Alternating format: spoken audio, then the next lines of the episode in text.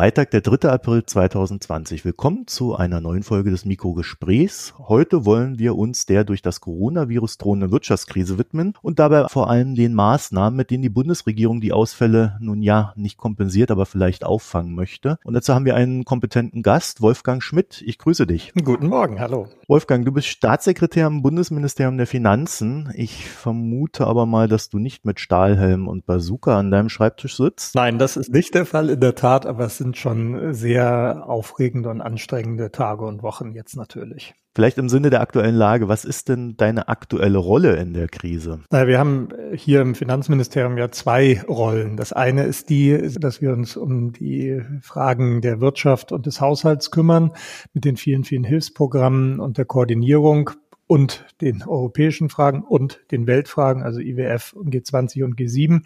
Aber andererseits ist Olaf Scholz ja auch Vizekanzler der Bundesrepublik Deutschland. Und insofern haben wir hier eine koordinierende Rolle mit dem Kanzleramt, aber auch mit den Ministerpräsidenten und Ministerpräsidenten. Und da versuche ich ein bisschen koordinierend ähm, mitzuwirken und zu gucken, dass wir als Bundesregierung das alles gemeinsam bewältigen und gemeinsam auch mit den 16 Ländern. Was uns dann natürlich zu der alles entscheidenden Frage bringt. Wie hilft uns denn die Regierung? Also ich kann dazu sagen, meine Friseurin hat im Januar den eigenen Salon aufgemacht. Die hat richtig äh, Probleme jetzt gehabt, da durchzukommen. Äh, es gibt zwar kleinere Hilfen, aber natürlich, äh, die Leute haben Angst. Ne? Äh, gerade auch äh, in Bezug auf, wie lange wird denn die ganze Sache dauern und wie lange kann die Regierung helfen.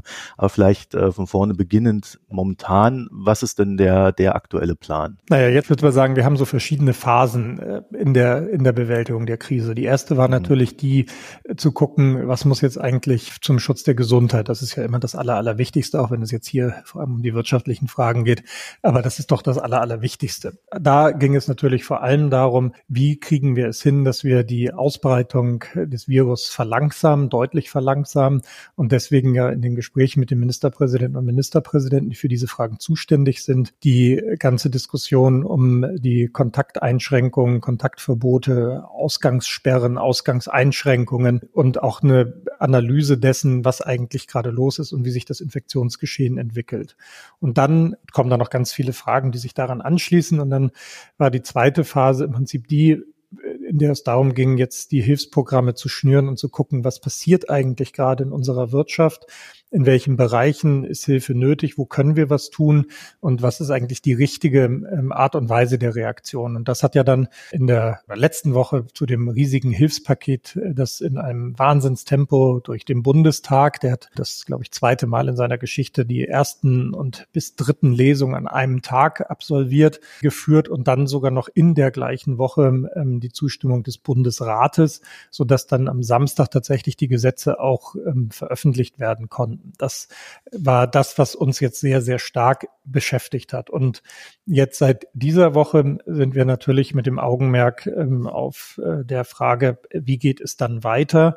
Da gibt es ja inzwischen auch viele Papiere, auch aus der Wirtschaftswissenschaft, aber viel auch interdisziplinär mit der ganzen Frage, wie kommt man eigentlich jetzt aus dieser derzeitigen Situation mit einem ziemlichen Runterfahren unserer Gesellschaft, unserer Wirtschaft wieder raus? Und an dem sitzen wir jetzt natürlich, reden viel, hören viel zu, denken viel nach und sehen zu, dass wir da jetzt gemeinsam mit den Ländern entsprechende äh, Konzepte entwickeln. Das ist tatsächlich ein Punkt. Ne? Ihr könnt nicht einfach sagen, so und so machen wir es, sondern ihr müsst euch da mit allen möglichen Institutionen in den Ländern, aber auch auf Bundesebene dann nochmal koordinieren. Das ist so. Das äh, wird ja von manchen als auch schwierig beschrieben, dass wir einen Föderalismus haben. Aber ich glaube, wenn man sich anguckt, auch wie Deutschland bisher agiert hat, dann kann das auch daran liegen, dass wir diesen Föderalismus haben und dass wir auch regionalspezifisch ähm, agieren können und natürlich die Kenntnis häufig vor Ort Ort ähm, besser ist, als wenn jetzt irgendwo in der Zentralregierung jemand versucht, ein ganzes Land einzuschätzen. Und tatsächlich ist es so, die Frage Gesundheitsämter, also was das Nachvollziehen der Infektionsketten anbelangt, ist eine kommunale beziehungsweise Länderaufgabe.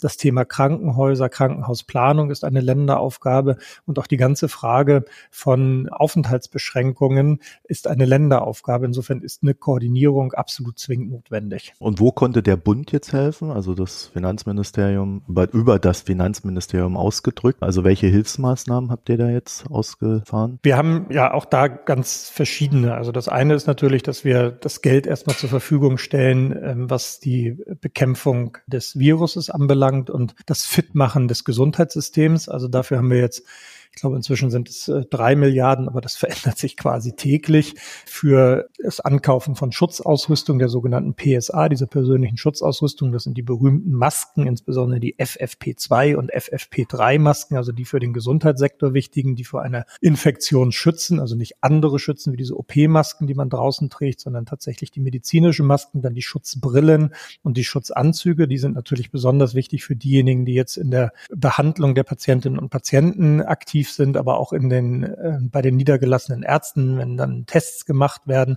und damit man dafür sorgen kann, dass die die bestmögliche Ausstattung haben. Dazu gehören auch die Beatmungsgeräte, weil ja deutlich geworden ist, dass immer ein bestimmter Prozentsatz der Infizierten krankenhauspflichtig und dann auch ähm, am Ende beatmungspflichtig, wie es so schön heißt, wird, also an die Beatmungsmaschinen angeschlossen werden muss.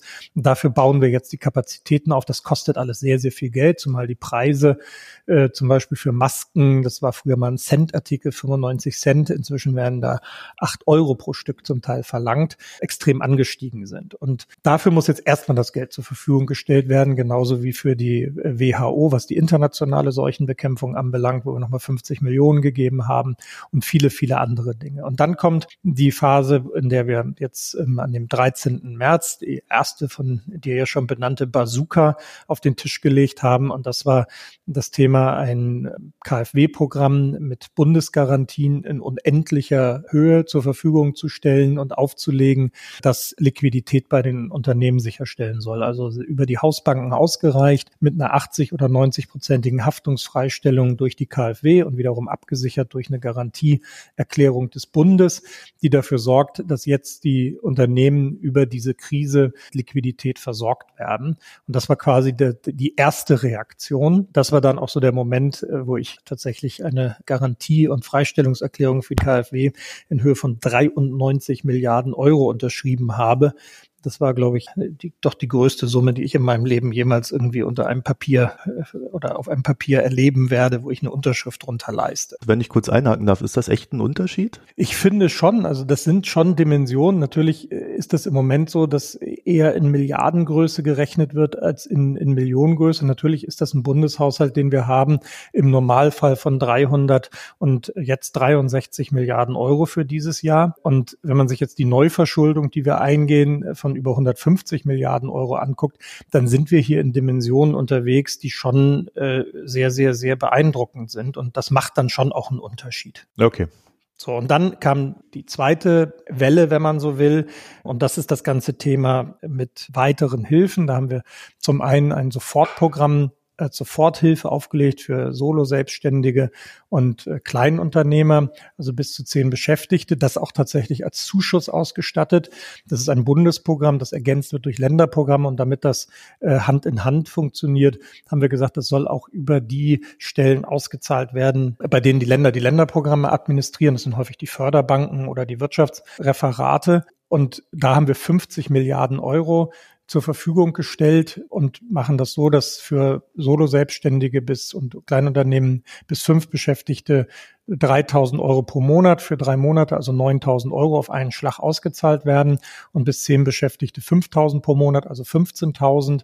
Das soll dienen zur Deckung der laufenden Kosten für Miete zum Beispiel oder Pachten, also Dauerschuldverhältnisse, weil das ja die Situation ist, die viele uns berichtet haben, dass die Miete weiterläuft, dass die Kosten weiterlaufen, aber die Einnahmen natürlich vollständig einbrechen. Vom freien Fotografen, der ein Studio hat, aber jetzt keine Aufträge mehr hat, über diejenigen, die als äh, Physiotherapeuten unterwegs sind, der kleine Blumenhändler und so weiter und so fort. Und die haben alle natürlich gesagt, uns helfen Kredite auch nicht wirklich weiter, weil wir häufig nicht kreditwürdig sind oder wir so an der Kante sind, dass wir eigentlich wirklich einen Zuschuss brauchen. Und wir haben gesagt, wir machen jetzt ein Paket, das einerseits vorsieht, dieses Zuschussprogramm und andererseits vereinfachten Zugang zur Grundsicherung, so dass die Grundsicherung, die ja für Arbeitssuchende zur Verfügung steht, wo die persönlichen Lebenshaltungskosten, das Existenzminimum getragen wird und darüber hinaus jeweils die Warmmiete, dass wir das jetzt geöffnet haben und für sechs Monate auch auf die sonst übliche Einkommens- und Vermögensüberprüfung und die Frage, ob die Wohnung eigentlich eine angemessene Größe hat und die Wohnkosten angemessen sind, verzichten, so dass das praktisch als ähm, Unterstützung für den laufenden Lebensunterhalt und die persönliche Miete ist, so dass die Kombination persönliche Miete und Lebenshaltung über die Grundsicherung und die betriebliche Miete äh, für das Ladenlokal oder das Atelier über dieses Sofortprogramm zum Teil nochmal aufgestockt durch Landesprogramme helfen soll, dass dieser Kreis der bis zu zehn Beschäftigten und Solo-Selbstständigen gut über die Krise und durch die Krise kommt. Und dann haben wir die vorhin beschriebenen äh, Sonderprogramme der KfW, also was die Kreditfrage anbelangt. Und dann haben wir natürlich für die vielen, vielen den größten Posten, das ist die Kurzarbeit, die ist jetzt äh, massiv ausgeweitet worden äh, mit der Übernahme von 100 ähm, Prozent auch der sogenannten Remanenzkosten, also das, was normalerweise die Unternehmen selber zu zahlen haben, das sind die Sozialversicherungsbeiträge und Beiträge für die Urlaubszeiten, die werden jetzt eben auch übernommen.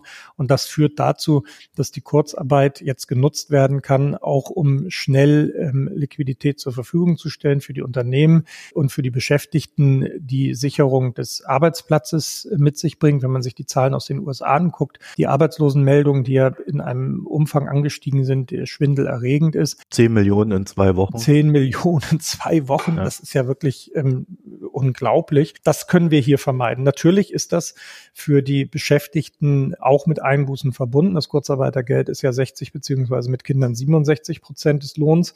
Wir appellieren sehr stark und viele Unternehmen machen das auch. Viele haben das auch tarifvertraglich abgesichert, dass diese 60 oder 67 Prozent von den Arbeitgebern aufgestockt werden. Das hat in der letzten Krise, in der Finanz- ähm, und Wirtschaftskrise, als Olaf Scholz und ich habe ihn da begleitet, noch im Arbeitsministerium war, haben wir das vorher vereinbart gehabt. Hier ist das durch die zeitlichen Abläufe so gekommen, dass wir erstmal als Bundesregierung dieses großzügige Angebot gemacht haben mit den 100 Prozent und auch die Verlängerung auf 24 Monate. Und deswegen gibt es jetzt noch Auseinandersetzungen und Diskussionen zwischen den Sozialpartnern, dass jetzt nachträglich auch dieses Aufstocken durch die Arbeitgeber möglich gemacht werden soll. Das, glaube ich, ist aber auch eine sinnvolle Forderung, weil wir natürlich gucken müssen, dass die Beschäftigten gerade im Niedriglohnbereich oder wenn es Teilzeitbeschäftigte sind, wenn sie jetzt nur 60 oder 67 Prozent ihres Lohns haben, doch auch in Schwierigkeiten geraten und wir eben gucken müssen, dass das ähm, einigermaßen funktioniert. Und dann tun wir so Dinge, die, die glaube ich, ähm, auch wichtig sind als Anerkennung, zu sagen, dass wir jetzt Sonderzahlungen, die Arbeitgeber ihren Beschäftigten leisten wollen, steuerfrei machen machen, also der berühmte Bonus von 1500 Euro. Manche Einzelhändler haben ja gesagt, dass diejenigen, die jetzt da an den Supermarktkassen sind oder einräumen, dass sie denen eine Anerkennung äh, geben wollen für, für diesen sozusagen fast schon heldenhaften Einsatz. Und wir haben gesagt, dann sollen diese Prämien oder Sonderzahlungen nicht steuerbetroffen sein. Und das ginge natürlich auch ähm, bis 1500 Euro für dieses Jahr für so eine Aufstockung des Kurzarbeitergeldes zum Beispiel. Das ist so nur ein Beispiel für die vielen, vielen Dinge, die wir jetzt gerade hier auch als Finanzministerium machen. Und natürlich gibt es immer wieder andere Häuser, die sagen, und wir brauchen hierfür noch was. Wir sind in vielen Gesprächen natürlich mit dem Arbeitsministerium, bei dem ist das Kurzarbeitergeld mhm. mit großen Kosten versehen, aber auch im Arbeitslosengeld und bei der Grundsicherung werden wir natürlich Kostensteigerungen erleben. Ja, das ist so ein bisschen das, was wir hier so tun. Mal ganz kurz gefragt, die Kurzarbeiter sind ja ein ganz interessantes Thema. Du hast ja auch gerade gesagt, das wird einer der größten Posten. Mit wie viel Kurzarbeitern rechnet ihr denn? Das ist schwer zu sagen, weil das ja ein System ist, wo im Prinzip Kurzarbeit für das Unternehmen beantragt wird und dann wird hinterher abgerechnet. Es gibt im Prinzip so eine Art Zuschuss und bei den Anmeldungen wird aber noch nicht detailliert geschildert, wie viele Beschäftigte das sind. Wenn man jetzt hochrechnet, ich glaube, wir haben jetzt über 450.000 Anträge bei den 50.000 ungefähr, die jetzt schon so geprüft worden sind und genehmigt sind, sind das 1,2 Millionen, dann kann man sich das ja ausrechnen. Das wird schon ein, ein sehr hoher einstelliger Millionenbetrag sein äh, an Personen, die in Kurzarbeit sind. In der letzten Finanzkrise hatten wir in der Spitze ähm, 1,5 Millionen Kurzarbeiterinnen und Kurzarbeiter. Das werden wir auf jeden Fall deutlich übertreffen. Ja, ich glaube, das IMK hat gestern mit vier Millionen kalkuliert, kursieren aber auch noch höhere Zahlen. Also das könnte wirklich exzessiv werden. Das gab es noch nie, oder? In dieser Form gab es das noch nicht, aber das Mittel haben wir ja, als Olaf Scholz Arbeitsminister 2829 äh, war, äh, glaube ich, ganz äh, gut ähm, etabliert. Das war ja früher sowas, was man aus der Tagesschau kannte, irgendwie aus dem Baugewerbe und dann vielleicht mal aus so Schwerindustrie. Damals haben wir schon äh, dafür gesorgt, dass es auch in so Bereichen wie der Werbewirtschaft oder im Verlagswesen oder anderen Bereichen, die damals von der Krise im, im Zweitrundeneffekt betroffen waren, auch genutzt werden konnte. Und jetzt merken wir nur, dass es im Prinzip ja fast alle Branchen gerade trifft und dass wirklich wir ja flächendeckend das Land, die Wirtschaft im Prinzip auf Eis legen, um sie dann möglichst bald auch wieder ähm, rauszuholen aus diesem Gefrierschrank und dem Freeze und äh, wieder gängig zu machen. Und dafür ist Kurzarbeit natürlich ideal. Ich erinnere mich noch 2008, 2009, als wir dann damals noch bei den G8 davon erzählt haben, waren die anderen Arbeitsminister immer total fasziniert und waren sehr interessiert, ähm, dass sie sowas auch haben wollten und stellten dann aber fest, dass das natürlich Voraussetzungen hat. Einerseits braucht man einen guten Kündigungsschutz, weil wenn die Unternehmen äh, durch Hire and Fire in der Lage sind, sich ihrer Beschäftigten unmittelbar zu entledigen, siehe USA gerade, dann gibt es nicht so viele Anreize, sowas wie Kurzarbeit zu nutzen. Kurzarbeit hilft ja sofort die Kosten zu reduzieren, aber berücksichtigt eben, dass es die Kündigungsschutzfristen gibt und der Deal damals war, äh, zu sagen, wir halten gemeinsam sozialpartnerschaftlich mit dem Staat zusammen an der Beschäftigung fest und wir bauen euch eine Brücke über diese Krise. Und das machen wir jetzt im Prinzip genauso. Also, liebe Unternehmen, verzichtet, wo es irgend geht, auf Kündigungen. Und ihr werdet dafür von uns, dem Staat bzw. der Sozialversicherung massiv unterstützt. Das hilft den Beschäftigten, das hilft euch und wir werden ja auch nach der Krise vermutlich wieder Fachkräftemangel haben. Insofern hilft es euch auch, dass ihr dann nicht die hohen Kosten fürs Retraining habt. Andere Länder, die das nicht haben, die bauen das jetzt zum Teil nach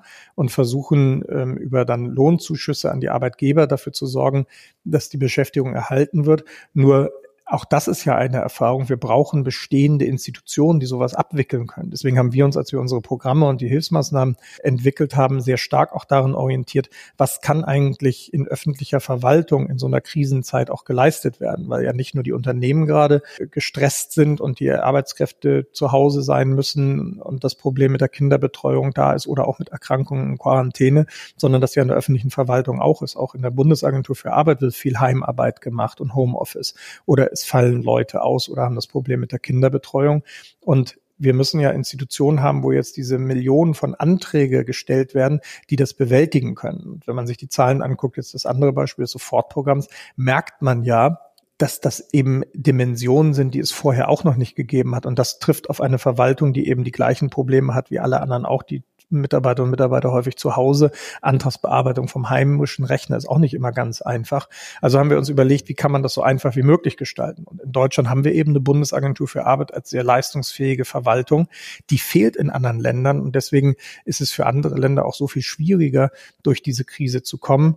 Das, glaube ich, zeigt auch nochmal, wie wertvoll so ein Sozialstaat und wie wertvoll ein, ein vernünftig organisierter Staat auch ist. Ich habe eine Bekannte, die kriegt jetzt tatsächlich Kurzarbeitergeld und das reicht aber nicht, damit sie ihre Miete zahlen kann. Und das habe ich jetzt schon öfter gehört. Das sind halt nicht so gut bezahlte Jobs, ne? Und dann stehen die Leute dann halt da. Gibt es da auch Maßnahmen oder rutschen tatsächlich immer mal wieder Leute, ich sag mal, durchs System aufgrund der Gegebenheiten? Nein, das ist ja das Schöne an unserem Sozialstaat, dass wir für genau diese Fälle ja auch schon die ganze Zeit ähm, ein vernünftiges sozialstaatliches Sicherungsnetz haben. Also zum einen gibt es das Wohngeld, das für Leute, die Geld verdienen, dann die Möglichkeit bietet, bei den Mietkosten zum Beispiel ähm, Hilfe zu bekommen. Es gibt den Kinderzuschlag, äh, Kids, der für Eltern da ist, die Geld verdienen, aber nicht so viel, dass sie über äh, die mit Kindern gerechnet ähm, das soziokulturelle Existenzminimum kommen, so dass es dann und jetzt auch nochmal einfacher und möglichst elektronisch zu beantragen den Kinderzuschlag gibt. Und zur Not gibt es natürlich dann immer auch noch die Grundsicherung. Das ist auch eine Erfahrung aus der letzten Krise, der Finanzkrise, dass wir relativ viele Kurzarbeiterinnen und Kurzarbeiter hatten, die dann aufgestockt haben, wie es so schön heißt, also die dann die Grundsicherung ergänzend zum Kurzarbeitergeld bekommen haben. Deswegen hatte ich ja vorhin gesagt, ist, glaube ich, der Appell an die Arbeitgeber, sich jetzt anständig zu verhalten und wo immer es geht, auch das Kurzarbeitergeld ähm, selber aufzustocken als Arbeitgeber, weil der Staat eben im Moment sehr großzügig hilft mit den ganzen Hilfspaketen, ist trotzdem einer, den auch äh, Teile der Regierung an die Unternehmen richten, bei allem Respekt vor der Tarifautonomie. Das wird ja jetzt eine Weile so gehen. Also ich habe jetzt zwei Daten daraus gehört. Einmal, es gibt jetzt erstmal so eine Dreimonatshilfe, dann habt ihr noch so eine Sechsmonatsschiene. Mit was kalkuliert ihr denn da? Das ist natürlich sehr schwer zu sagen. Alle sind auch sehr zurückhaltend. Man hat ja gesehen, wenn es dann so um, um Äußerungen ging, man denke jetzt über Öffnung und Lockerung nach, das hat dann eine Riesenwelle. Deswegen ist es so ein bisschen eine schwierige kommunikative Lage, weil klar ist in so einer schwierigen Krise, wo wir vor allem ja darauf angewiesen sind, dass die Bevölkerung, dass die Bürgerinnen und Bürger alle mitmachen, weil das ja nur funktioniert, wenn, wenn sozusagen der Schwarm sich intelligent verhält, ist es ganz wichtig, dass man auch klar kommuniziert. Deswegen sind alle sehr zurückhaltend. Wir haben jetzt immer das Datum 19. 20. April genannt. Bis dahin gelten diese sehr strikten Regelungen, was die Kontaktbeschränkung und die, diese Ausgangseinschränkungen anbelangt. Und dann wird gemeinsam bewertet. Und das ist jetzt, glaube ich, die, die, schwierigste Situation, nämlich, dass wir eine Lagebewertung vornehmen müssen, die sich ja aus ganz vielen verschiedenen Disziplinen speist. Also wir müssen mit den Virologen, den Ärztinnen und Ärzten sehr intensiv reden. Wir müssen die Frage der Kapazitäten in den Krankenhäusern bedenken. Es ist mit den Ökonominnen und Ökonomen zu reden. Es ist aber auch mit Sozialwissenschaftlerinnen und Sozialwissenschaftlern zu reden, weil natürlich auch die jetzige Situation nicht nur Kosten mit sich bringt, das ist klar, erhebliche, das wird ja immer wieder beschrieben, sondern vor allem auch im sozialen äh, Einschränkungen mit sich bringt und Veränderungen herbeiführt, die bedacht werden müssen. So und das alles zusammenzuführen, das ist jetzt im Moment die vordringlichste Aufgabe. Deswegen gibt es niemanden der jetzt seriös sagt, dann und dann ist es vorbei. Aber klar ist, mhm. dass wir natürlich alle darauf hinarbeiten, dass es möglichst ein, was die Wirtschaft anbelangt, ein, ein V-Szenario wird, wo also dieser massive Rückgang in der Wirtschaftsleistung dann auch möglichst schnell wieder kompensiert werden kann. So, das ist das Bestreben, das alle haben, damit es kein U oder kein L wird. Ich frage vor allen Dingen auch deswegen, weil es wird immer Ostern genannt und dann wird man neu bewerten, aber eigentlich wissen wir ja jetzt schon, ich glaube Bill Gates hat es letzte Woche gesagt, äh, sechs bis zehn Wochen, wenn man es ernst nimmt. Dann gibt es andere, die sagen, Containment äh, müsste dann so 56 Tage, das wären dann acht Wochen. Da komme ich dann immer eher so auf so Ende Mai und dann fährt ja die Wirtschaft erst so langsam hoch. Also dann wird man beginnen, die Maßnahmen zu lockern. Und wie schnell man sie dann lockern kann, das weiß man eigentlich auch nicht, weil wenn man jetzt nach China guckt, die haben die Kinos wieder eröffnet und dann festgestellt, oh, Zahlen hat man nicht, aber die Kinos sind jetzt auf alle Fälle wieder alle dicht. Warum auch immer. Also also gibt's da, ich will jetzt nicht sagen ein Ausstiegsszenario, weil du hast ja gerade gesagt, das äh, ist schwierig in der Kommunikation, aber ihr macht euch natürlich schon Gedanken darüber grundsätzlich, wie es dann hinten raus, wann auch immer dieses hinten raus ist, es laufen kann und wird. Ja klar, und wenn man auf Twitter guckt und wenn man die verschiedenen Studien, die jetzt überall entstehen, sich anguckt, dann äh, ist doch das genau das, worüber jetzt alle nachdenken. Wie kann man das wieder anfahren, äh, ausgestalten? Muss es regional, muss es sektoral gestaltet werden? Das sind jetzt die Debatten, die geführt werden, natürlich. Ähm, aber wie gesagt, ich bin sehr dafür, dass in so einer Krise auch man auch sehr transparent und offen ist, weil ich glaube, das ist wichtig, dass auch die Regierung ihre Handlung immer erklärt. Aber wir brauchen gleichzeitig auch die Räume, dass diese Überlegungen angestellt werden können, ohne dass sozusagen eine Live-Berichterstattung darüber stattfindet und dann Leute aus äh, ersten Überlegungen sofort Schlussfolgerungen ziehen. Das ist, glaube ich, jetzt auch eine Bewährungsprobe, ich glaube, die wir bestehen als Demokratien, dass wir eben in einem demokratischen Prozess und dann noch in einem föderalen Staat das hinkriegen, und eben nicht wie in anderen Staaten, wo ein autoritäres Regime dann irgendwann jenes oder dieses verkündet und mit Brutalität durchsetzt ähm, und dass über so eine Maßnahme dann eine Verhaltensveränderung erzwungen wird, sondern wir müssen das als Demokratien hinkriegen, dass das gemeinsame Verhalten von uns allen stattfindet. Und dazu müssen die Vorschläge, die dann gemacht werden oder die Handlungsempfehlungen oder auch die Anweisungen müssen plausibel sein. So. Und das ist das, was wir in der Tat im Moment diskutieren. Deswegen bitte ich so ein bisschen um Verständnis, weil wenn jetzt irgendjemand, der in der Bundesregierung sitzt oder für die Bundesregierung arbeitet, sagt, diesen Zeitraum haben wir im Blick oder jenen, das wäre, glaube ich, wirklich verfrüht. Also im Moment geht es darum, die Daten sich anzugucken, das Infektionsgeschehen, die Verlangsamung genau zu beobachten, zu gucken, wie sind die Kapazitäten der Krankenhäuser. Und um es nochmal komplizierter zu machen, wir sind ja kein Inselstaat. Also auch wenn jetzt Südkorea immer als Beispiel herangezogen wird für ein Land, das das sehr gut gemacht hat, muss man immer bedenken, die sind quasi eine, eine Insel und die Grenze, die sie haben, ist zu Nordkorea. Da kommt niemand durch. Das heißt, die haben natürlich, äh, was die Frage von Durchlässigkeit anbelangt, ganz andere, eine ganz andere Situation, als das in Europa, in einem Europa, das wir uns ja wünschen mit freien Grenzen, der Fall ist. Und deswegen ist so eine Strategie keine, die man jetzt nur für ein Land in Europa alleine gestalten kann, sondern das muss natürlich etwas sein, was mit den anderen europäischen Staaten und den Nachbarn abgestimmt wird. Und das ist eine relativ große Aufgabe. Da würde ich dann später nochmal drauf zurückkommen. Bevor wir da aber hinkommen, eine Sache interessiert mich dann doch noch. Du hast ja vorhin schon gesagt, also die kleinen Unternehmer mit bis zu zehn äh, Angestellten, äh, die bekommen Zuschüsse. Das heißt, die haben am Ende keine Kredite aus diesen Zuschüssen äh, angehäuft. Abseits dessen, dass sich da vielleicht Umsätze verschieben und natürlich auch doch noch Liquiditätsfallen äh, drohen können bei dem man dann vielleicht auch wieder überlegt, ob man den Leuten helfen kann. Bei den größeren Unternehmen sind das ja durchaus Kredite. Und wenn dann so eine Wirtschaft wieder anläuft, sind ja eigentlich Kredite immer so das, was dann hemmend wirkt in Sachen Investitionen. Habt ihr da schon Überlegungen, dass man die vielleicht zeitlich schiebt oder dass man ja sie erlässt oder wie ist da der aktuelle Stand? Also wir gucken uns natürlich sehr genau an und gucken auch, ob äh, das mit den Krediten läuft. Ich glaube, Stand gestern waren wir bei über neun Milliarden Euro an Anträgen, die über oder die bei der KfW angekommen sind, das sind ja dann im Wesentlichen Anträge, die schon von den Hausbanken geprüft worden sind. Das heißt, man kann davon ausgehen, dass die jetzt auch bewilligt werden. Ich glaube, der KfW-Chef hat gestern auf seiner Pressekonferenz schon gesagt, er rechnet mit bis zu 50 Milliarden Euro an Kreditvolumen. Das heißt, das ist schon äh, ein Programm, das sehr, sehr gut angenommen wird, weil wir natürlich auch viele Unternehmen haben, die ja vor der Krise sehr ordentlich verdient haben und auch gut dastanden. Und äh, da ist schon die Erwartung und Hoffnung, dass das auch nach der Krise wieder so sein wird. Trotzdem gibt es natürlich immer wieder Bereiche, die jetzt auch in der Kreditbewilligung Schwierigkeiten haben.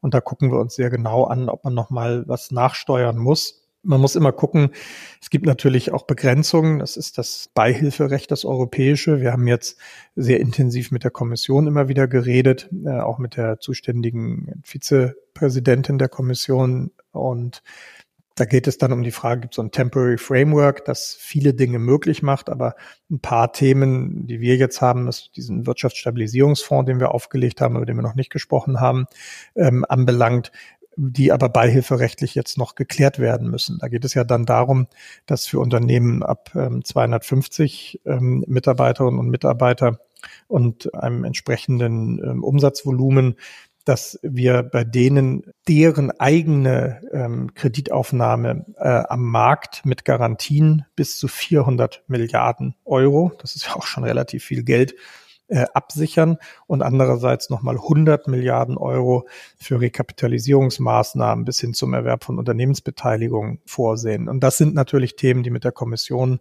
zu besprechen sind. Und das Gleiche gilt, wenn man über die Frage von Verlängerung der Rückzahlungszeiträume, ähm, wenn man, wenn man über die nachdenkt, muss das auch jeweils beihilferechtlich ähm, geklärt werden. So, das sind alles Themen, an denen wir gleichzeitig arbeiten. Da gibt es dann aber natürlich auch Vorbehalte anderer europäischer Länder, die sagen, aha, das starke und finanzkräftige Deutschland mit dem Fiscal Space, den wir eben haben, aufgrund der geringen Schuldenstandsquote, das stützt jetzt all seine Unternehmen und hilft ihnen durch die Krise zu kommen, während wir in unseren Staaten das nicht können. Das ist doch ein unfairer Wettbewerb und so kann es nicht sein. Unser Gegenargument ist dann natürlich, Leute, wenn in Deutschland die Unternehmen reihenweise äh, abschmieren, dann haben, hat auch Deutschland nicht mehr die Finanzkraft, die es auch in Europa brauchen wird, um äh, die ganzen Dinge zu finanzieren, die nach der Krise gebraucht werden. Insofern sind das alles sehr komplexe Dinge, die unter einem unglaublichen Zeitdruck im Moment parallel äh, verhandelt und bedacht werden müssen. Funktioniert das denn, was ihr euch da so überlegt habt? Also habt ihr das Gefühl, das, was wir tun jetzt in der Krise, das ist eine gute Ad-Hoc-Maßnahme? Meine Wahrnehmung ist ja, wir gucken uns das natürlich auch genau an und kriegen hier jeden Tag äh, hunderte von Briefen von Branchenverbänden, von Unternehmen. Die Abgeordneten melden sich mit Rückmeldungen aus ihren Wahlkreisen. Wir haben auch sehr intensiv mit äh, den Ökonomen, Ökonomen die in Deutschland so aktiv sind, diskutiert. Wir haben das ganz am Anfang auch gemacht. Das hat ja, wenn du dich erinnerst, am 11. März eine Pressekonferenz gegeben. Einiger der Ökonomen und Ökonomen, die äh, Maßnahmen vorgeschlagen haben, auch so eine Phasenplanung, äh, die ziemlich exakt dem entsprach, was wir uns auch in der Bundesregierung und hier im Finanzministerium überlegt hatten. Wir haben dann uns sehr schnell auch mit denen damals noch physisch zusammengesetzt und äh, jetzt inzwischen machen wir im Prinzip wöchentliche Telefonschalten auch, um genau diese Frage passen die Maßnahmen, müssen wir nochmal nachschärfen, gibt es eine Gruppe, die übersehen worden ist äh, oder eine, die jetzt nochmal eine besondere Betroffenheit, eine besondere Situation hat zu diskutieren. Und ich glaube, also das kann ich zumindest jetzt aus der Regierungssicht sagen, dass es ähm, selten eine so gute und intensive Zusammenarbeit auch zwischen Politik und Wissenschaft gegeben hat wie jetzt. Und das betrifft jetzt nicht nur Robert Koch Institut und den berühmten äh, Herrn Drosten hier von der Charité für den Bereich der Virologie, sondern das betrifft explizit auch den Bereich der Wirtschaftswissenschaften. In meiner Wahrnehmung kann ich sagen, ich habe am Anfang sehr oft gehört von Unternehmern gerade, ach, die helfen uns eh nicht. Hm. so, den Banken helfen sie in 2008, aber bei uns wird kein Geld landen. Die Stimmung hat sich, glaube ich, äh, doch stark geändert. Ne? Beziehungsweise erreicht dich denn da dann Kritik und oder äh, seht ihr da noch Nachbesserungsbedarf?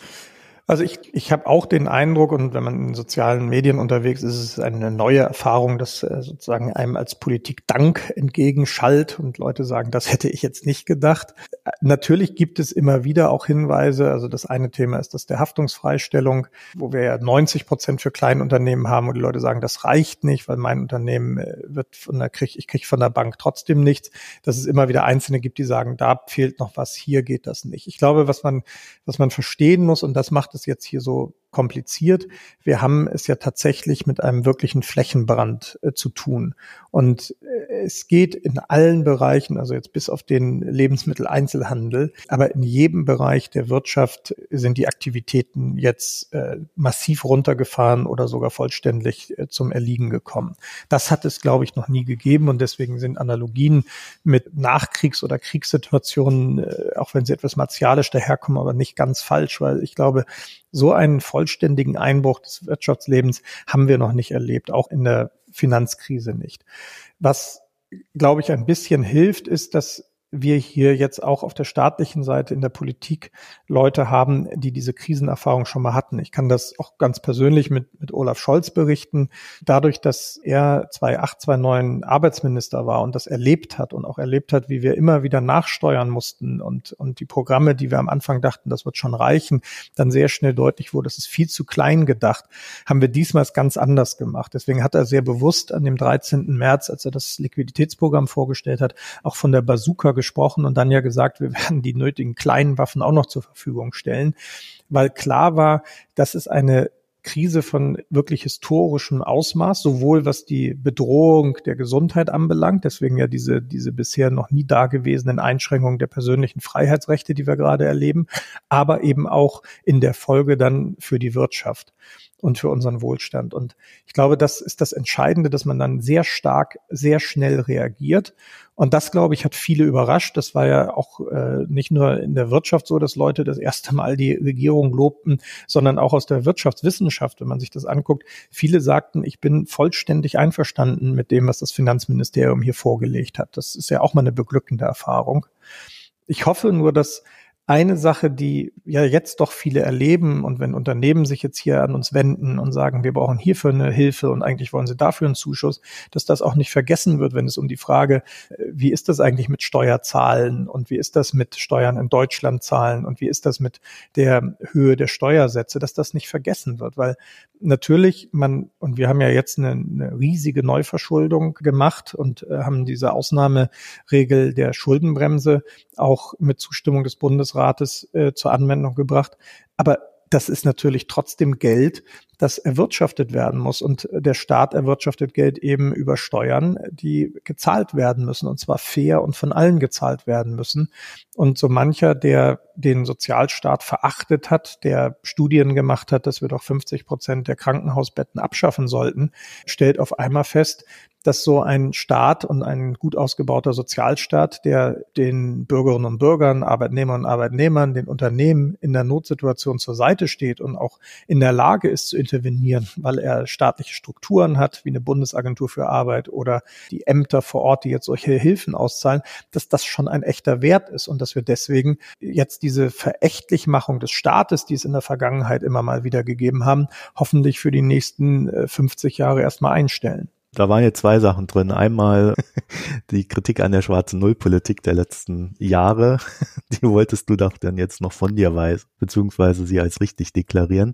Aber auch da gab es ja immer diese Diskussion, dass es vor allen Dingen zu Lasten wichtiger Investitionen geht, die in Infrastruktur gegangen sind. Und das andere war jetzt, glaube ich, da muss ich sagen, äh, das ist tatsächlich, glaube ich, eine sehr wichtige Diskussion. Im Kapitalismus, wenn wir ihn dann mal so äh, nennen wollen oder von mir aus auch in der Marktwirtschaft, muss man sich halt auch gewisse Ineffizienzen leisten wollen, damit man ein Rückfallfeld hat, ne, in dem man sich dann regenerieren kann. Ja, so ist das. Und ähm, ich glaube, dieses Verächtlichmachen des Staates und, und äh, der, der, der Notwendigkeit, einen gut ausgebauten Sozialstaat zu haben, das, das sollte jetzt hoffentlich der Vergangenheit angehören.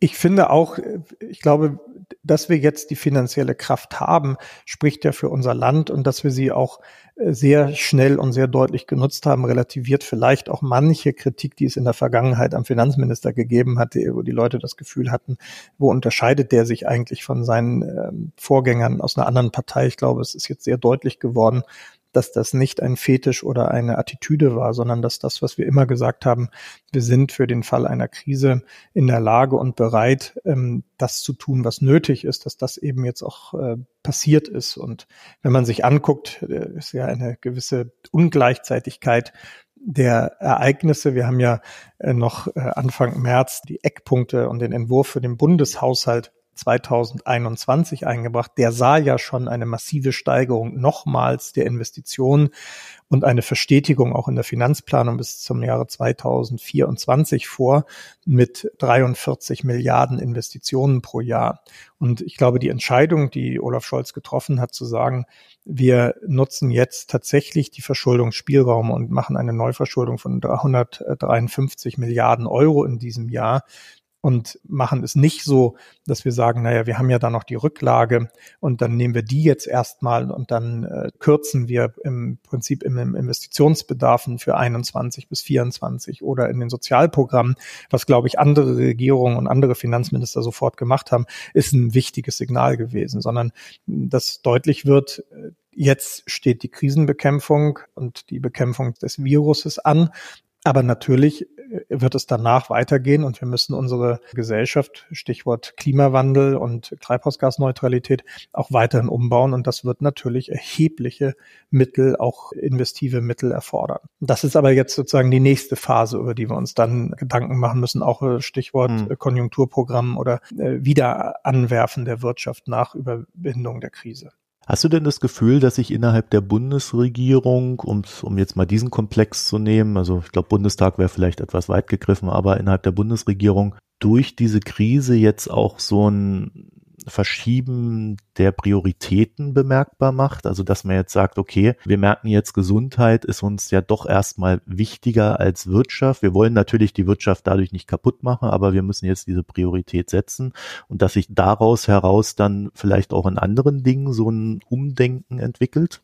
Ich glaube, das ist noch ein bisschen früh, das jetzt mhm. feststellen zu wollen. Aber was klar ist, dass die Regierung sehr geschlossen und gemeinsam handelt. Ich glaube, das ist auch nach außen erkennbar. Und natürlich ist im Moment die absolute Priorität der Schutz der Bevölkerung und die Eindämmung des Virus und die, die deutliche Verlangsamung der, des, des Ausbreitens. Das ist zentral. Und gleichzeitig merkt man auch, dass dadurch, dass auch die Kanzlerin äh, Olaf Scholz sich jetzt auch lange kennen und eine gemeinsame Krisenerfahrung aus 2008, 2009 haben, dass es da auch wenig Vertun gab in der Frage, jetzt müssen wir schnell und entschlossen und entschieden handeln. Und die Tatsache, dass, was ich vorhin beschrieben habe, diese Rettungspakete in einer unglaublichen Geschwindigkeit dann auch durch den Bundestag, aber auch durch den Bundesrat, also mit allen 16 Ländern verabschiedet werden konnten, inklusive zweier Sondersitzungen des Bundesrates, um äh, den Nachtragshaushalt mit der Neuverschuldung möglich zu machen, zeigt, dass alle auch gesehen haben, worauf es jetzt ankommt. Und interessant ist ja auch, dass die Oppositionsparteien mit eingebunden waren. Also auch im Bundestag ja die Opposition sowohl das Verfahren, dieses Schnellverfahren mitgemacht hat, das ginge ohne die nämlich gar nicht, als auch den Rettungspaketen weit überwiegend zugestimmt hat. Und das ist ja auch etwas, was glaube ich nochmal für so eine Demokratie spricht, weil ja dann immer alle äh, oder viele so sagen, ach, in manchen Ländern, die so autoritär regiert werden, da geht das alles ganz fix und dann kann man die Sachen schnell machen. Nein, in der Krise ist auch eine Demokratie handlungsfähig. Und das ist, glaube ich, das, was sich verändert hat. Ob wir nicht später doch wieder in die alten Muster zurückfallen, das wird man, glaube ich, sehen. Aber ich würde mal vorhersagen,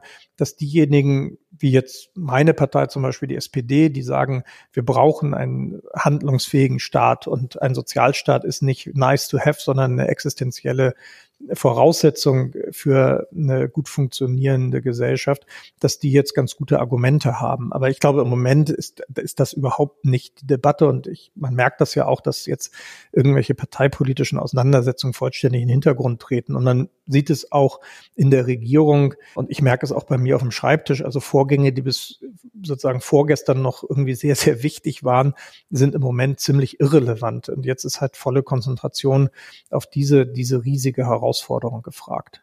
Wir haben ja in den USA so eine ganz sonderbare Diskussion gehabt, wo jemand aus Texas der Meinung war, alte Leute sollten für die Wirtschaft sterben. Ihr habt ja innerhalb äh, der Bundesregierung auch Prioritäten gesetzt. Ihr habt gesagt, also äh, uns ist jetzt die Gesundheit wichtiger. Wir versuchen dann dieses Augenmaß auf die Wirtschaft zu legen. Ich denke, das kann man äh, aus dem Handeln heraus auch sagen. Aber Gab es diese Diskussion innerhalb der Regierung oder war das sofort klar? Nein, die gab es nie. Und das war sofort klar. Das wäre, glaube ich, auch sehr zynisch gewesen. Und ich glaube, so zynisch. Ja gut, das sagt man Politiker manchmal nach. Ne? Ja, aber das ist, glaube ich, das ist ja die böse Außensicht. Also wenn man sie jetzt ja. hier so sehr intensiv und, und äh, nah erlebt, habe ich keinen erlebt, der, also keinen in der Regierung, sag ich mal, der so denkt. Und ich glaube, das geht auch nicht. Natürlich hat das, was wir jetzt machen, als Gesellschaft auch unglaubliche Folgekosten so und die sind aber jedem auch bewusst. Nur ein, ein Aufzählen äh, oder Aufwiegen des einen gegen das andere, das verbietet sich und wir müssen jetzt natürlich sehen, wie wir die, wie wir das gesellschaftliche Leben wieder in Gang kriegen und äh, wie wir den Einbruch so gut wie möglich abfedern. Deswegen dieses Bild finde ich von diesem Freeze der Wirtschaft, also das dem jetzt mal aufs Eis legen und dann aber auch wieder danach gängig machen und auftauen, finde ich eigentlich richtig. Das ist das, was wir im Moment probieren. Das wird uns nicht zu 100 Prozent gelingen. Das muss auch klar sein. Also manche Geschäftsmodelle, die schon vor der Krise ein bisschen fragwürdig waren, ähm, die erwischt es jetzt auch und auch ein Staat ist nicht allmächtig und auch trotz der großen Wirtschaftskraft unseres Landes und des großen Haushaltes und der großen Verschuldungsspielräume, die wir haben und jetzt auch nutzen, wird es uns nicht gelingen, jedes einzelne Geschäftsmodell und jeden einzelnen Bereich äh, durch äh, diese Krise äh, zu begleiten. Also wenn ich mir nur angucke, was hier an Briefen ankommt, ähm, und wo verschiedene Branchen mit sehr guten Argumenten und Gründen Zuschüsse fordern und sagen, ja, aber hier meiner, dieser Bereich ist doch so wichtig auch für die Zukunft. Das werden wir nicht hinkriegen. Also, weil dann ist auch hier die Finanzkraft irgendwann ähm, erschöpft. Aber wir bemühen uns natürlich, dass wir so klug wie möglich, so viele wie möglich Arbeitsplätze und Branchen und Unternehmen retten. Das Ziel ist schon, äh, dass wir durch diese Krise gemeinsam gut durchkommen. So wie uns das ja 2008, 2009 im viel kleineren Umfang aber auch gelungen ist durch, durch die ganzen Maßnahmen, die wir damals ergriffen haben.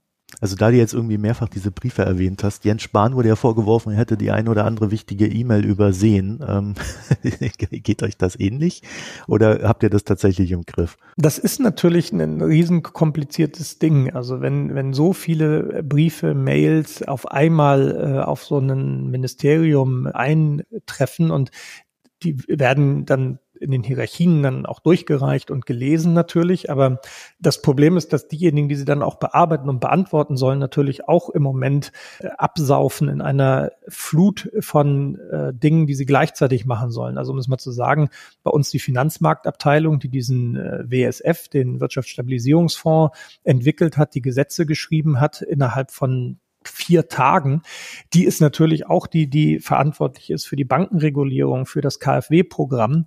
Und die haben praktisch diese ganzen Programme entwickelt, verhandelt, dann mit den anderen Ressorts, insbesondere dem Wirtschaftsministerium und dem äh, Bundeskanzleramt abgestimmt.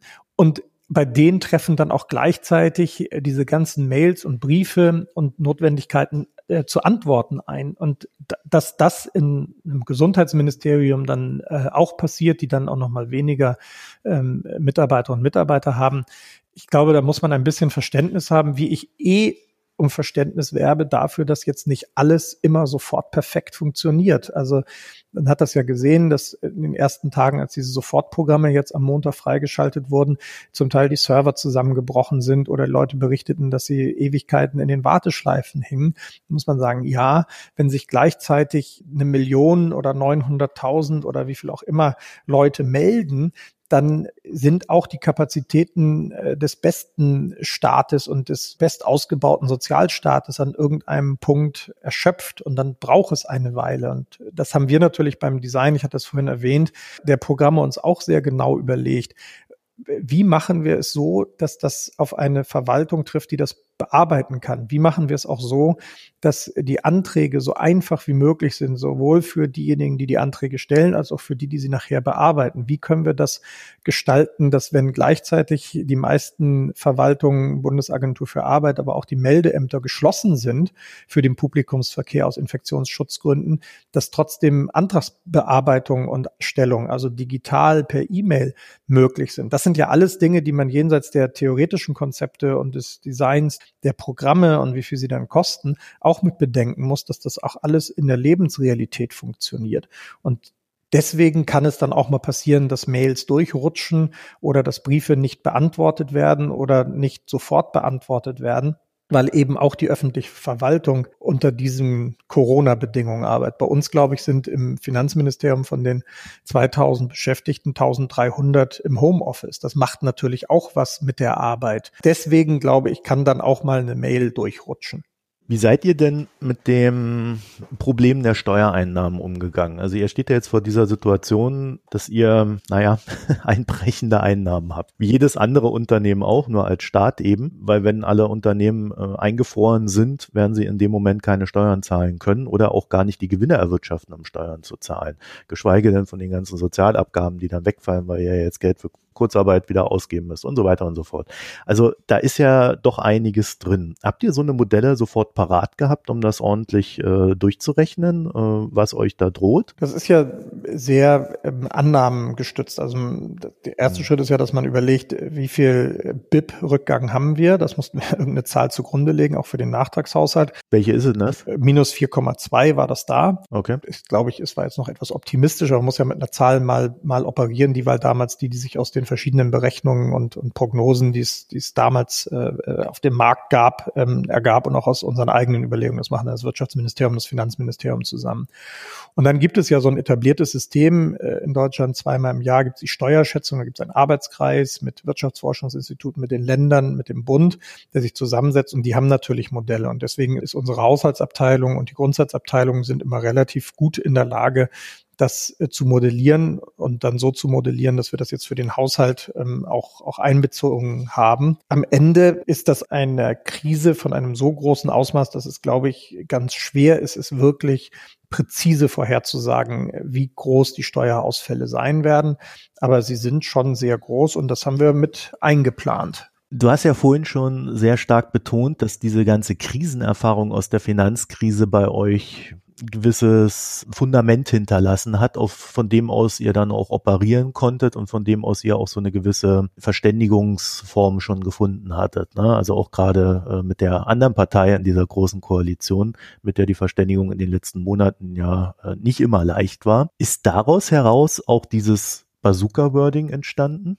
Ja, also nun weiß ich nicht, wie Olaf Scholz auf dieses Wort gekommen ist, aber ich erinnere mich an die dicke Bertha aus aus 2008, 2009 ja. war damals die, die EZB-Waffe. Genau, ich glaube, es war ein, ein, bei ihm ein tatsächlich ein spontaner Gedanke, aber dieses Thema sehr schnell und sehr stark zu reagieren, das ist, glaube ich, was, was äh, bei uns im Hinterkopf überall war. Und es war ja bei Olaf Scholz interessanterweise nicht nur die Krisenerfahrung 2008, 2009, sondern dann auch nochmal das, was hin und wieder als Flüchtlingskrise beschrieben wird. Also dieses starke Anwachsen von nach Deutschland kommenden Flüchtlingen und Migranten, insbesondere 2015. Aber er war damals Hamburger Bürgermeister und bei uns war das 2013 schon der Fall.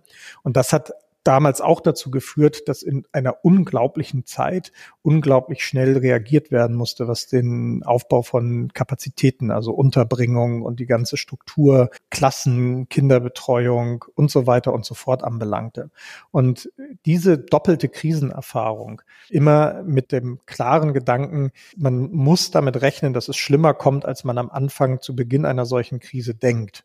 Das sollte man eigentlich von Anfang an dann mitbedenken und lieber größer rangehen, um hinterher sich nach unten korrigieren zu müssen. Das ist immer angenehmer, als wenn man dann äh, feststellt, okay, ich muss jetzt doch nochmal nacharbeiten und muss doch nochmal nachlegen. Und in der Tat war das diese Erfahrung, die dazu geführt hat, dass äh, sowohl Olaf Scholz als auch dann äh, Frau Merkel gleich gesagt haben, wir reagieren in einer, in einer angemessenen und großen Weise. Und das hat ja, dass man sich das erinnert, am 13. März diese, diese Pressekonferenz, die Olaf Scholz mit Herrn Altmaier gemacht hat, hat dann ja auch zum, zu dem gewünschten Ergebnis geführt, dass tatsächlich äh, die Leute gesagt haben, oh, Deutschland, äh, dass man ja immer etwas anders in Erinnerung hatte, Stichwort Austerität, reagiert tatsächlich angemessen und ähm, nicht so kleingeistig. Und die Tatsache, dass wir jetzt im Prinzip als Gesamtstaat zehn Prozent des BIPs in die Hand nehmen, als Länder, Gemeinden und Sozialversicherungen zusammen, das ist etwas, was auch im internationalen Vergleich doch sehr bemerkbar ist. Und ich glaube, das ist tatsächlich Ausfluss dieser Krisenerfahrung. Mhm. Und wenn ich das sagen darf, es ist auch so in diesem, was ich vorhin beschrieben hatte, diesem Verhältnis Bund-Länder, dem Zusammenwirken der Ministerpräsidenten, Ministerpräsidenten, der Kanzler und dem Vizekanzler und auf der Ebene der CDS, also der Chef der Staats- und Senatskanzleien. Auch das ist ein Format, das in dieser Zeit 2015, also während der Flüchtlingsfrage, sehr etabliert wurde und sich bewährt hat. Und viele viele der Leute, die das damals gemacht haben, sind heute noch in der Position. Und das hilft natürlich auch, dass man sich kennt und dass man äh, sich auch ein bisschen vertraut, jenseits der parteipolitischen Fragen und jenseits der Bund-Länder-Eifersüchteleien hin und wieder oder der äh, Diskussionen unter den Ländern. Aber dass in so einer Krisensituation alle wissen, dass wir das nur als Gesamtstaat bewältigt bekommen. Und das merke ich, dass das jetzt wieder so ist. Und äh, mir ganz persönlich hilft zum Beispiel, dass ich damals Helge Braun, der jetzt Chef des Bundeskanzleramtes ist, sehr intensiv kennengelernt habe, als ich die SPD geführten Bevollmächtigten der Länder koordiniert habe und mit Helge Braun bei dieser ganzen Flüchtlingsfrage ganz intensiv zusammengearbeitet habe. Und diese Erfahrung, die uns damals zusammengeschweißt hat, die merke ich jetzt wieder in dem Kreis der Kolleginnen und Kollegen und die hilft hilft uns jetzt natürlich enorm. Ich habe schon die ganze Zeit überlegt, wie ich so ein Fass aufmache, bei dem du so ein bisschen von beiden Seiten unter Druck stehst, weil du bist ja einerseits äh, Ausdruck der Regierung und andererseits SPD-Mitglied. Olaf Scholz hat ja mal versucht, oder äh, bis kurz vor der Corona-Krise war das ja äh, immer wieder ein Thema, äh, Kommunalfinanzen. Auf der anderen Seite haben wir jetzt mit der Krise wieder so dieses Thema aufgebracht, Eurobonds. Also wie hilft man innerhalb Europas? Vorher ging es um, wie könnte man deutsche Kommunen entschulden, entlasten. Das sind eigentlich zwei sehr korrespondierende Themen, die aber innerhalb der aktuellen Koalition, naja, sagen wir mal, umstritten sind. Auch äh, von der Art und Weise, wie sie vielleicht äh, umgesetzt werden können, aber auch schon grob als Gedanke überhaupt. Lass uns mal bei den Kommunalfinanzen anfangen. Das Thema ist jetzt völlig vom Tisch, oder? Da ist kein Spielraum mehr für Entlastungen. Nö, im Gegenteil. Also ich glaube, das äh, ist ja deutlich, die Kommunen werden, äh, du hast vorhin die wegbrechenden Steuereinnahmen genannt, werden natürlich jetzt ähm, genauso unter Stress geraten, wie das auch 2008, 2009 der Fall war. Also die Gewerbesteuern sind ja für die meisten Kommunen doch die wichtigste Einnahmequelle und äh, da werden wir sicherlich auch drastische Rückgänge verspüren. Insofern ist das Thema, wie man den Kommunen behilflich sein kann, eins, das weiter auf der Tagesordnung bleibt. Natürlich sind erstmal die Länder für die Kommunen zuständig. Der Vorschlag, den Olaf Scholz gemacht hat, die besonders verschuldeten Kommunen, also insbesondere die, die Kassenkredite aufgenommen haben, zu entlasten und einen Teil ihrer Schulden praktisch auf den Bund zu übertragen, der ist weiterhin da und ich bin ziemlich sicher, dass der auch nach der Krise fortbestehen wird und sogar dringender sein wird denn je. Dazu gibt es auch eine Einigung in der Bundesregierung. Also das haben wir im Zusammenhang mit dieser Kommission gleichwertige Lebensverhältnis hat die Bundesregierung gesagt, sie ist unter bestimmten Voraussetzungen, also die Länder sich beteiligen, dass es dann nicht wieder dazu kommen darf und ein paar anderen, ist sie dazu bereit. Und das äh, gilt natürlich auch weiterhin. Okay, und in Bezug auf Eurobonds, es gibt, glaube ich, zwei Ansatzpunkte, dieses Thema zu behandeln. Man kann einmal sagen, wir brauchen innerhalb Europas eine gewisse Solidarität. Und du hast es ja vorhin auch schon gesagt, es gibt durchaus ein paar europäische Länder, die jetzt sagen, naja, jetzt retten sich die Deutschen mit ihrem Geld da selber über einen Teich, also gerade ihre Unternehmen. Und dann nachher machen sie uns dann, das sage ich jetzt, ist vielleicht der zweite Gedanke, dann wirtschaftlich völlig platt, oder unsere Unternehmen. Und da gibt's natürlich Streitpunkte. Auf der anderen Seite ist Europa als solches ja auch ein Markt. Und äh, wenn es den anderen Ländern gut geht und wir äh, als Marktteilnehmer dorthin unsere Waren verkaufen können, ist das ja auch in unserem Interesse. Gibt es da eine Position der Bundesregierung, die außerhalb Merkels Nein zu Eurobonds äh, vielleicht schon spruchreif ist? Oder ist das ein Thema, was erst gerade verhandelt wird? Nein, es gibt eine Position und natürlich wird auch immer wieder äh, weiter diskutiert, weil das ja auch äh, wie alles im Moment eine sehr dynamische Lage ist, wie man das, glaube ich, beschreiben kann. Aber ich glaube, bevor wir über die, die Frage Wirtschaft und, und Absatzmärkte und wie das alles verbunden ist reden, geht es erstmal darum zu gucken, dass wir jetzt im Moment in der Europäischen Union natürlich vor einer Herausforderungen stehen, die wir in Deutschland auch an die erste Stelle gestellt haben, nämlich die, dass wir diese, diese, diesen, diesen Virus bekämpfen müssen und dass wir dafür sorgen müssen, dass so wenig wie möglich Leute sterben. Und das ist natürlich das, was wir jetzt im Hinblick auf Italien, im Hinblick auf Spanien, aber im Hinblick von, auf Teile von Frankreich auch erleben. Und da geht es jetzt in der Tat um die europäische Solidarität und deutlich zu machen, dass Europa hier zusammensteht. Und deswegen ist es jetzt erstmal wichtig, dass man das organisiert kriegt und dass man die Unterstützung, die nötig nötig ist, möglich macht. Und ich bin ein bisschen, ich will nicht sagen genervt, aber mich irritiert, dass wir doch sehr schnell auch in Deutschland und aber offenbar auch in Europa dann immer wieder in so Symboldebatten geraten und dass dann ein, ein Instrument auf einmal so äh, extrem äh, kontrovers auch diskutiert wird, aber das dann auch alles überdeckt. Und ich finde, es wäre aus meiner Sicht besser, nicht über das Instrument, das richtige Instrument zu reden, sondern erstmal über das Ziel zu reden oder die Ziele, die äh, verfolgt werden. Und da ist aus meiner Sicht im Moment erstmal vordringlich, dass wir die akute Situation verbessern. Also das bedeutet, das Gesundheitswesen äh, stärken. Zum einen in Italien, übrigens auch ein bisschen durch praktische Hilfe, was äh, Ärzte, Schutzausrüstung und, und auch Versorgung äh, einzelner Patientinnen und Patienten, was ja stattfindet durch die Kliniken der Länder, mhm. organisieren. Ja. Und das zweite ist, dass wir dann natürlich das, was wir in Deutschland machen, auch in den anderen Ländern tun, nämlich dass die Arbeitsplätze und die Wirtschaft geschützt und wo immer möglich gerettet werden haben. Und das passiert ja auch in allen Ländern im unterschiedlichen Umfang, aber auch Italien hat ein massives Programm aufgelegt, sowohl was Sozialprogramme anbelangt, was die Unterstützung für diejenigen, die jetzt in Arbeitslosigkeit kommen oder von ihr bedroht sind, als auch was die Liquiditätshilfen und die Unterstützung für ihre Unternehmen anbelangt. Und das macht Frankreich, das macht ähm, Spanien, das machen andere. So, und nun sind natürlich die finanziellen Möglichkeiten äh, unterschiedlich ausgeprägt und die Schuldenstände äh, sind unterschiedlich da. Und äh, da geht es ja zum einen darum, und das ist ja das eigentliche Kriterium, dass die Staatsschulden, die da sind, weiterhin finanzierbar bleiben, also insbesondere abgebildet über die Spreads. Und da gibt es ja verschiedene Tools, die wir zur Verfügung haben. Also einerseits hat die EZB ja mit ihrem neuen Programm dafür gesorgt, dass die Spreads deutlich wieder, die ja zwischendurch mal sehr stark angestiegen waren, deutlich nach unten gegangen sind. Dafür gibt es dann auch ähm, das etablierte Tool des ESM.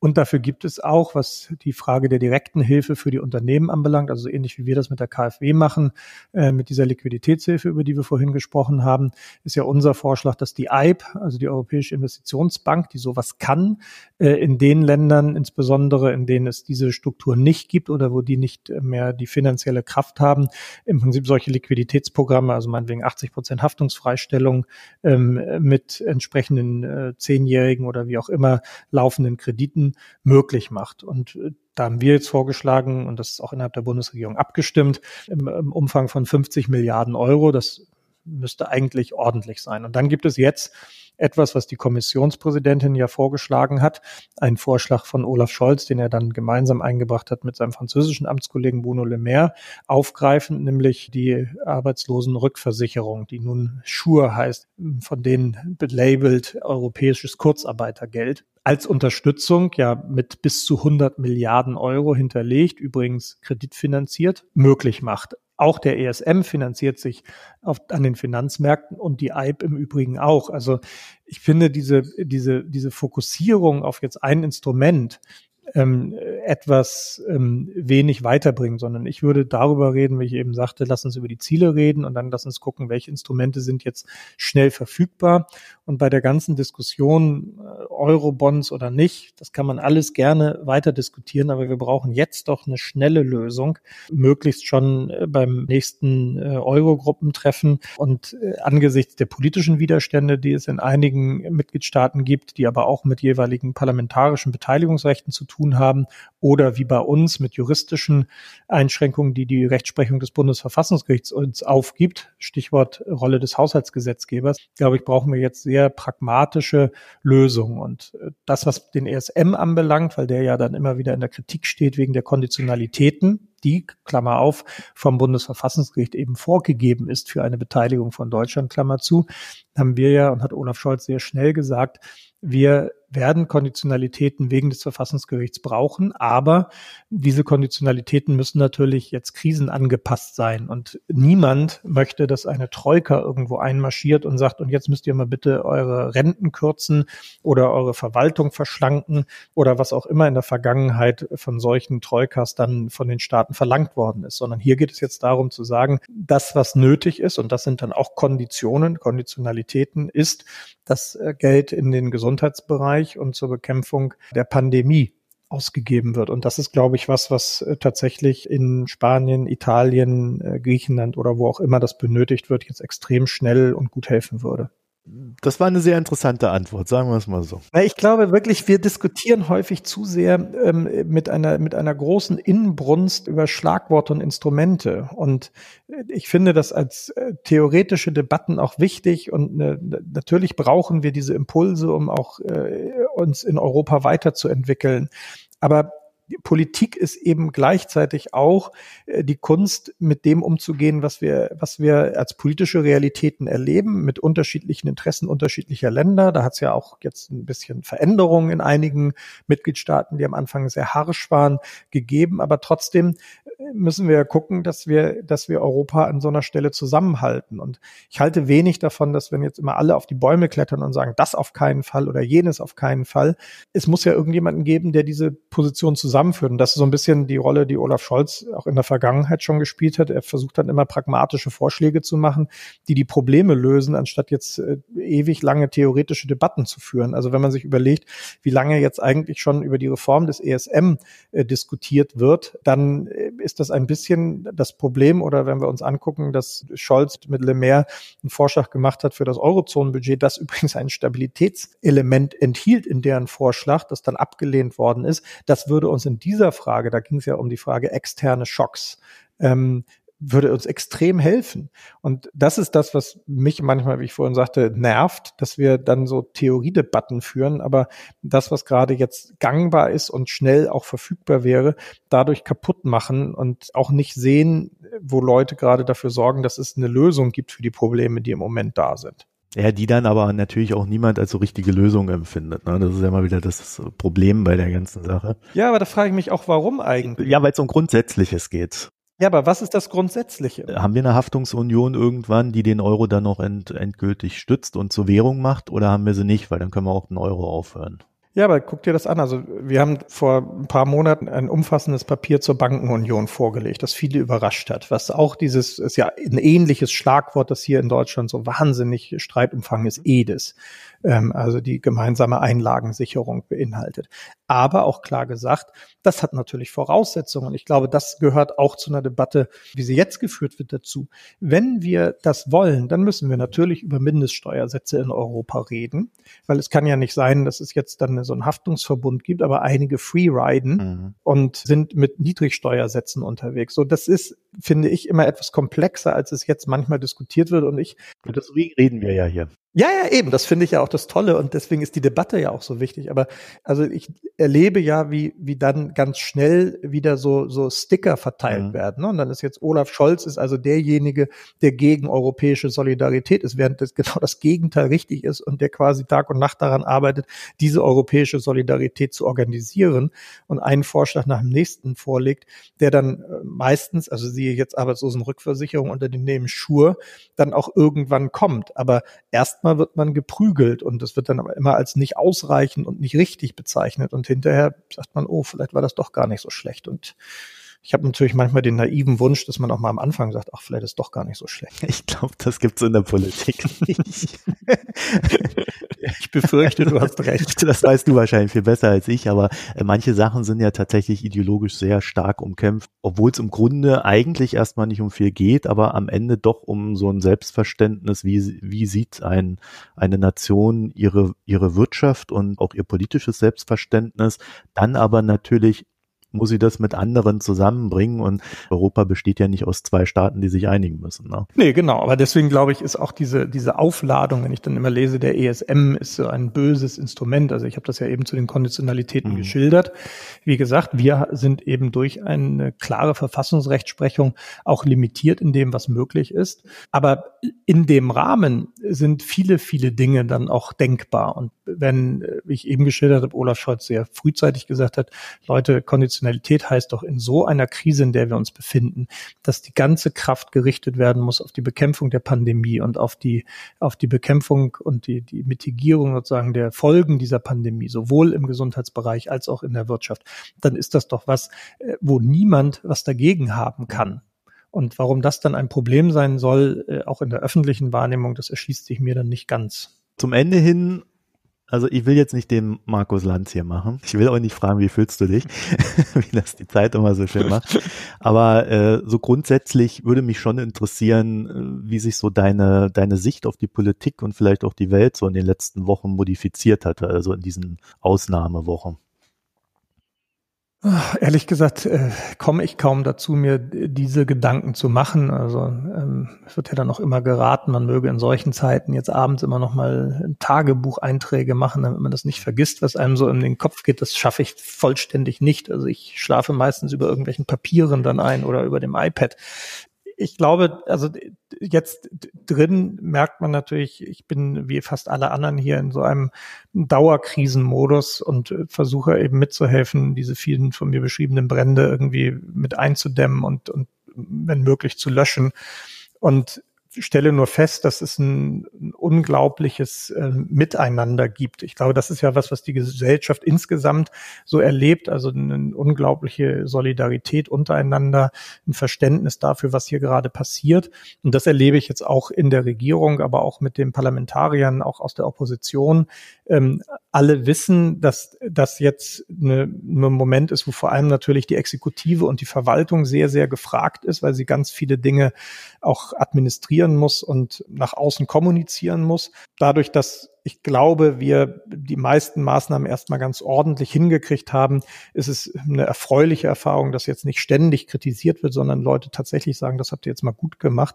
Aber es ist so ein insgesamt ein Gefühl, dass der Tag eigentlich immer viel zu kurz ist und die Probleme viel zu, zu groß sind und wir aber uns bemühen, gemeinsam trotzdem das so gut wie möglich zu machen. Und dieses Unterhaken und dass Leute sich reinhauen und wirklich äh, gerade bei dieser Erarbeitung der Gesetzespakete oder der KfW-Programme Tag und Nacht arbeiten, das ist schon äh, ziemlich klasse. Und auch jetzt hier im Finanzministerium mit jemandem wie Olaf Scholz, der eben das versteht, schnell in der Lage ist, dann auch zu entscheiden, äh, dem man ein Problem schildert und der dann auch eine Meinung dazu hat mit den Kollegen. Also es ist, glaube ich, ein Gottesgeschenk, dass wir jemanden wie Jörg Cookies jetzt hier haben, der ja aus dem Bankenbereich kommt und jetzt Staatssekretär hier ist für den Finanzmarkt und die europäischen Fragen, der einfach auch ganz viel Marktkenntnis hat und äh, die Programme, die wir jetzt gestrickt haben, dann einfach mit den Bankvorständen mal schnell diskutieren kann und dann aber auch äh, Bankenvertreter vor Ort kennt und dann äh, nochmal nachfragt, auch bei CFOs der Unternehmen,